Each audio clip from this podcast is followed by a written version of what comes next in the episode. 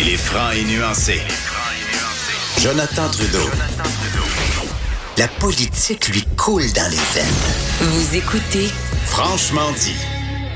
Maud, hier, euh, la députée Dominique Anglade euh, a touché les gens. Euh, vraiment, là, près. c'était un moment très touchant.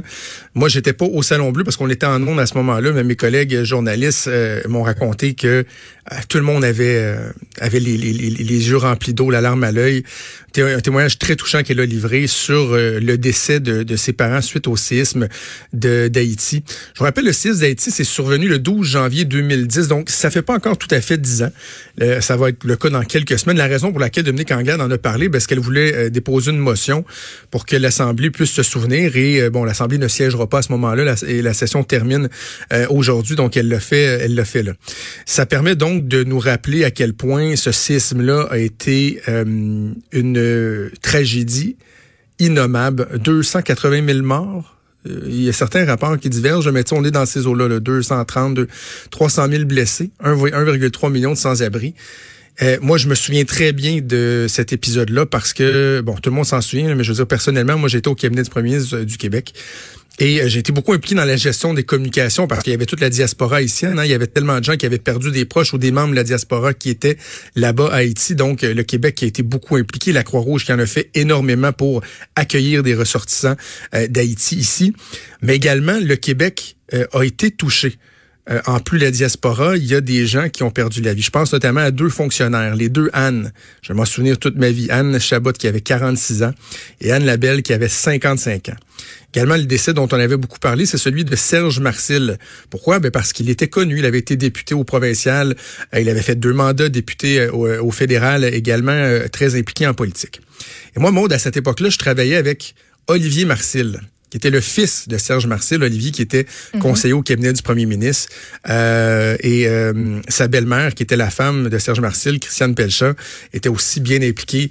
Euh, et donc, euh, ça avait ça avait fait jaser beaucoup. Puis je me suis dit, je ne sais pas si Olivier accepterait de- d'en parler et euh, de partager euh, ces événements-là euh, avec nous. Et je suis très content. Il a accepté de faire. On va aller rejoindre au bout du fil Olivier Marcil. Salut Olivier. Salut, Jonathan. Merci beaucoup, Olivier. Je suis sûr que c'est pas c'est pas évident euh, pour toi de, de, parler de ça. D'ailleurs, je me souviens pas t'avoir entendu en, parler nécessairement euh, publiquement.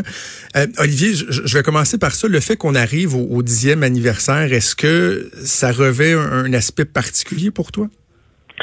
Écoute, je vais te raconter une anecdote. J'ai, tu sais, comme comme tu sais, Jonathan, ça a été, moi, je l'ai vécu de façon très très publique, étant donné euh, la notoriété de, de mon père et. euh, et euh, donc, euh, je me suis dit, j'avais mon, mon j'avais mon fils à ce moment-là qui avait euh, qui avait un an. Et j'ai gardé beaucoup, beaucoup de documentation, un message de sympathie que, que, que j'ai eu. Écoute, le, premier ministre du Québec m'avait remis, m'avait fait remettre le, le drapeau qui avait été mis en berne sur euh, l'hôtel du Parlement. J'ai tout, j'ai tout gardé ça. Puis euh, hier, c'était la première fois, quand tu m'as dit, euh, écoute, accepterais-tu d'en parler? C'était la première fois que je retournais voir ça. Ah oui. À un moment donné, j'avais, tu sais, à un moment donné, c'est, tu, tu, tu, tu, tu excuse-moi l'anglicisme, mais tu parques ça euh, dans ta mémoire, puis dans tes affaires, puis tu retouches pas à ça. Puis je l'avais gardé en disant, ah, mes enfants vont grandir, puis ils vont vouloir connaître qui était leur grand-père, puis je vais pouvoir, je vais pouvoir euh, leur montrer ça. Puis hier, je suis allé revoir ça, puis euh, écoute, ça, ça m'a replongé. Euh, J'ai vu évidemment le le témoignage de Dominique Anglade qui est extrêmement touchant. En passant, ses, ses parents ont été enterrés la même journée que mon père. Euh, eux ont eu leur cérémonie, euh, Ah oui. leur funérailles la même journée que mon père a eu, euh, a eu sa cérémonie également. Donc, euh, non, écoute, ça a remué beaucoup, beaucoup, beaucoup de choses, euh, je t'avoue. Euh, puis j'ai de la misère à imaginer que ça fait déjà dix ans, là, tu sais. Ça passe vite, hein? Ça passe vite. Olivier, passe si tu veux, on, on- retournons un peu euh, en arrière. Puis écoute, libre à toi, là, le, le niveau de détail que tu veux donner jusqu'au c'est c'est libre à toi. Euh, Sens-toi bien à l'aise, mais peut-être nous rappeler un peu le contexte. Dans quel contexte ton père se trouvait à Haïti à ce moment-là? Mon père travaillait pour une firme d'ingénierie, Groupe SM, à l'époque, faisait du développement d'affaires dans les euh, dans différents pays, dont Haïti. Et euh, c'était dans le cadre euh, de son travail qu'il était euh, qu'il était, qu'il était là-bas. Et euh, écoute, c'est quand même, euh, il y a, comme tu as dit euh, en introduction, il y avait beaucoup, beaucoup de Québécois qui étaient là. Alors, euh, mon père descendait de l'avion pratiquement. Euh, il avait même eu l'occasion de, de, parler au téléphone avec Christiane quelques minutes avant le CS. Il était en voiture vers l'hôtel Montana. Et, euh, et euh, dans l'hôtel Montana, euh, évidemment, en bas, voit des amis, dit écoute, on va se revoir pour le super, on va prendre un verre, etc. Et donc, il prend l'ascenseur. Et au moment où il, sa, chambre est au cinquième étage, il entre dans sa chambre. Et c'est à ce moment-là que le séisme se, se produit.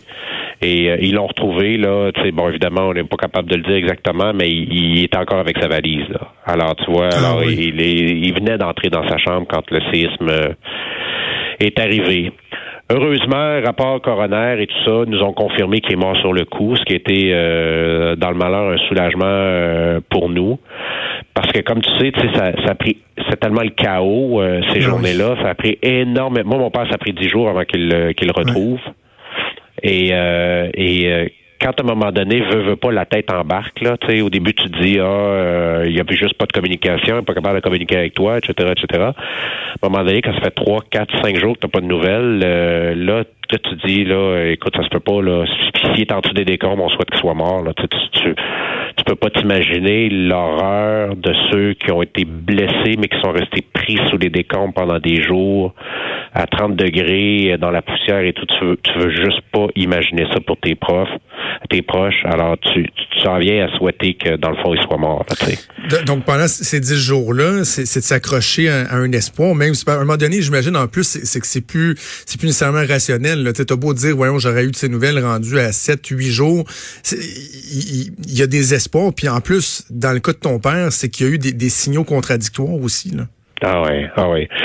Ah oui, tu sais, moi, j'ai été... Euh, j'ai resté dans l'action pas mal euh, toutes ces journées-là, étant donné mon, mon, mon poste. J'étais assez privilégié parce que j'étais capable d'accéder à des gens qui étaient proches du terrain et étaient capables de, de, dans le fond, me donner un peu de couleur sur ce, ce qui se passait. Donc moi, moi, assez rapidement, je suis passé de l'étape euh, euh, il est juste pas capable d'entrer en communication avec nous versus il, a été pris là. Tu sais, je et, euh, et là, c'était la période où je me disais vraiment, euh, oh mon Dieu, souhaitons, souhaitons qu'il n'ait pas souffert. Tu sais, s'il, est, est décédé, souhaitons qu'il n'ait pas souffert.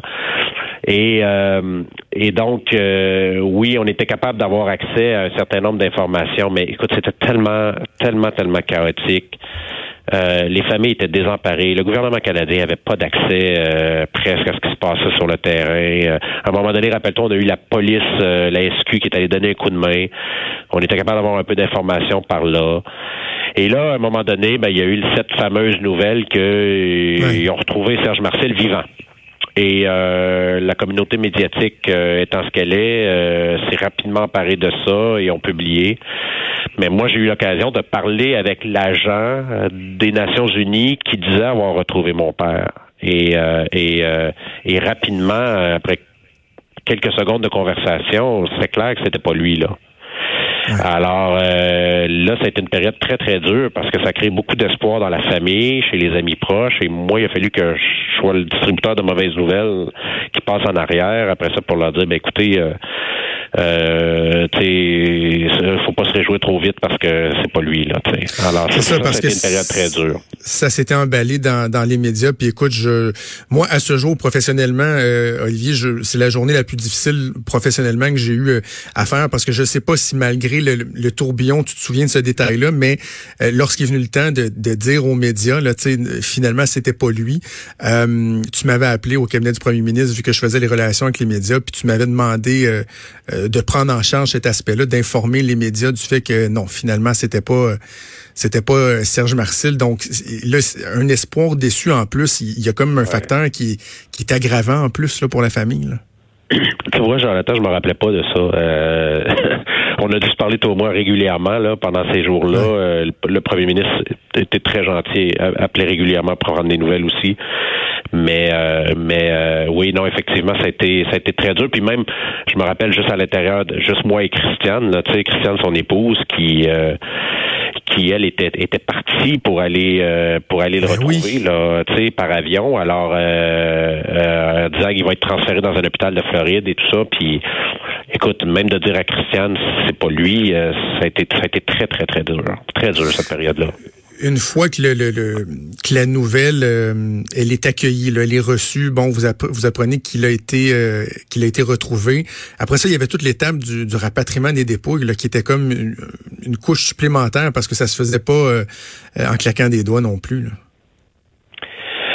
Non, euh, effectivement. Là, euh, Christiane avait eu l'occasion, elle avait réussi à se rendre euh, et en Haïti après. Donc, parce que quand au, début on dit, là, je, pense ma mémoire est fidèle, là, mais donc je pense que c'est autour de la journée 6 ou 7 qu'il disait qu'il l'avait trouvé. Christiane avait réussi à se rendre là-bas. Et elle était sur place quand moi j'ai eu l'appel du gouvernement canadien comme quoi qu'il avait retrouvé son corps. Et, euh, et elle, elle a pu, elle était avec son frère à l'époque, donc elle a pu euh, se rendre sur place pour procéder à l'identification. C'est son frère qui l'a qui l'a identifié. Et euh, et là, après ça, c'est ça. Il fallait, il fallait ramener le corps, mais là, c'était très, très, très, ça a été très compliqué. Là. Ça, a été, ça a été un casse-tête euh, pour les autorités internationales du Canada, vraiment. Là, puis pourtant, c'est un pays euh, duquel euh, nous, les Canadiens, on est très, très près pour, pour toutes les raisons que tu as expliquées tantôt, Jonathan, la présence de la diaspora et tout ça. Le Canada a toujours joué un rôle en matière de soutien au développement d'Haïti extrêmement important. Et malgré cela, c'était très difficile. Euh, tout a été très compliqué. Parle-moi un peu de la fondation Serge Marcel parce que le, à la mémoire de, ton père, il y a une fondation qui existe et qui continue à, faire du bien. Oui, en fait, euh, dans ces choses-là, il y a toujours des, belles choses qui euh, qui ont réussi à se relever puis à, tirer du bien de ces affaires-là. Alors nous, on a créé une, une, fondation qui s'appelle la Fondation Serge Marcel. Et en fait, euh, on vient en aide. Euh, mon père a fait beaucoup de coopération internationale mm-hmm. dans, dans sa vie. Donc, la fondation se consacrait à aider les enfants adolescents à atteindre, à compléter leur éducation, puis atteindre une autonomie financière, à trouver un travail, à prendre un métier. Et euh, mon père a été longtemps au Sénégal, donc on a aidé aussi des enfants de talibés là-bas. Mais assez rapidement après le séisme euh, d'Haïti, on s'est concentré sur un projet en Haïti qui était de reconstruire un orphelinat qui avait été complètement détruit par le séisme. Et euh, on a contribué euh, à ça à l'aide d'une autre fondation qui s'appelle la Fondation du Père euh, de Hou, qui était dirigée par, par Madame Jeanne d'Arc Léger. Et ensemble, on était capable d'amasser les fonds pour bâtir cette fondation-là, pour rebâtir l'orphelinat. Et depuis ce temps-là, année après année, on est capable d'amasser des fonds puis d'envoyer pour soutenir l'éducation, l'alimentation, soins de santé à une cinquantaine d'enfants euh, depuis depuis dix ans. Et aujourd'hui, à l'époque, c'était les enfants du séisme. Aujourd'hui, c'est plus les enfants du séisme. C'est un pays qui est extrêmement déstructuré. Et ces enfants-là sont soit abandonnés euh, parce que leurs parents euh, les abandonnent volontairement ou les parents sont décédés ou sont juste pas capables de s'en occuper. Et, nous, on les récupère et on est capable de les de les soigner, les nourrir, leur offrir une éducation primaire jusqu'à la deuxième année dans, dans l'orphelinat directement. Puis après ça, ben, ils vont à l'école à l'école du village. Alors, euh, on fait ça. Puis, tu sais, juste pour remettre les choses en perspective pour les gens qui nous écoutent, là, un enfant pour toute l'année, ça nous coûte 2000 dollars pour le faire vivre, pour lui offrir les soins de base. OK. 2000 dollars. Alors, on a 50. Alors, tu t'imagines, c'est pas grand-chose. Quand on regarde l'environnement, c'est rien, là. Hein? Euh, faisons notre épicerie, nous autres, là, ça, on arrive vite à ça. Là. Ben alors, euh, alors euh, dans l'environnement nord-américain, alors alors, donc, ça prend pas beaucoup de moyens pour leur offrir un soutien de base, puis être capable de les sortir de la pauvreté extrême, puis de leur permettre d'acquérir des connaissances, puis des capacités pour pouvoir exercer un métier, puis gagner leur vie, puis contribuer au développement de leur pays après. Ben, c'est un bel exemple de solidarité. D'ailleurs, si les gens veulent en savoir plus, euh, site internet, c'est fondationsergemarcil.org. C'est un, un bel exemple de, solidarité. Euh, un des éléments qui est ressorti de, cette tragédie-là, c'est la solidité, du lien entre le Québec et Haïti, Haïti notre, capacité à, nous unir pour, euh, aider notre prochain. Tu l'as senti, ça? Ah, définitivement, définitivement. Il y a eu une bouffée euh, d'amour, une élan de solidarité qui a beaucoup touché le Québec, plus que partout ailleurs au Canada. Je pense que c'est assez, euh, évident. Puis depuis ce temps-là, on voit que ça se maintient. Puis tu sais, la, la communauté haïtienne est extrêmement imbriqués dans le tissu québécois là depuis euh, depuis des décennies euh, maintenant. Et plusieurs de leurs leaders qui sont maintenant euh, qui occupent des postes très importants dans la société québécoise alors non il y a vraiment des liens particuliers entre entre les deux sociétés. Puis quand une tragédie comme ça arrive on, on le sentit on le sentit immédiatement c'est très très sincère c'est très très sincère ben, Olivier, je trouvais que c'était une belle occasion de se souvenir de ton père, de lui rendre hommage pour euh, pour son implication. Je te remercie sincèrement, mon ami, euh, d'avoir accepté de, de, de, prendre le temps de, de me parler, de partager avec les auditeurs ton expérience. Ah, c'est moi qui te remercie, Jonathan. Merci, Olivier. À bientôt.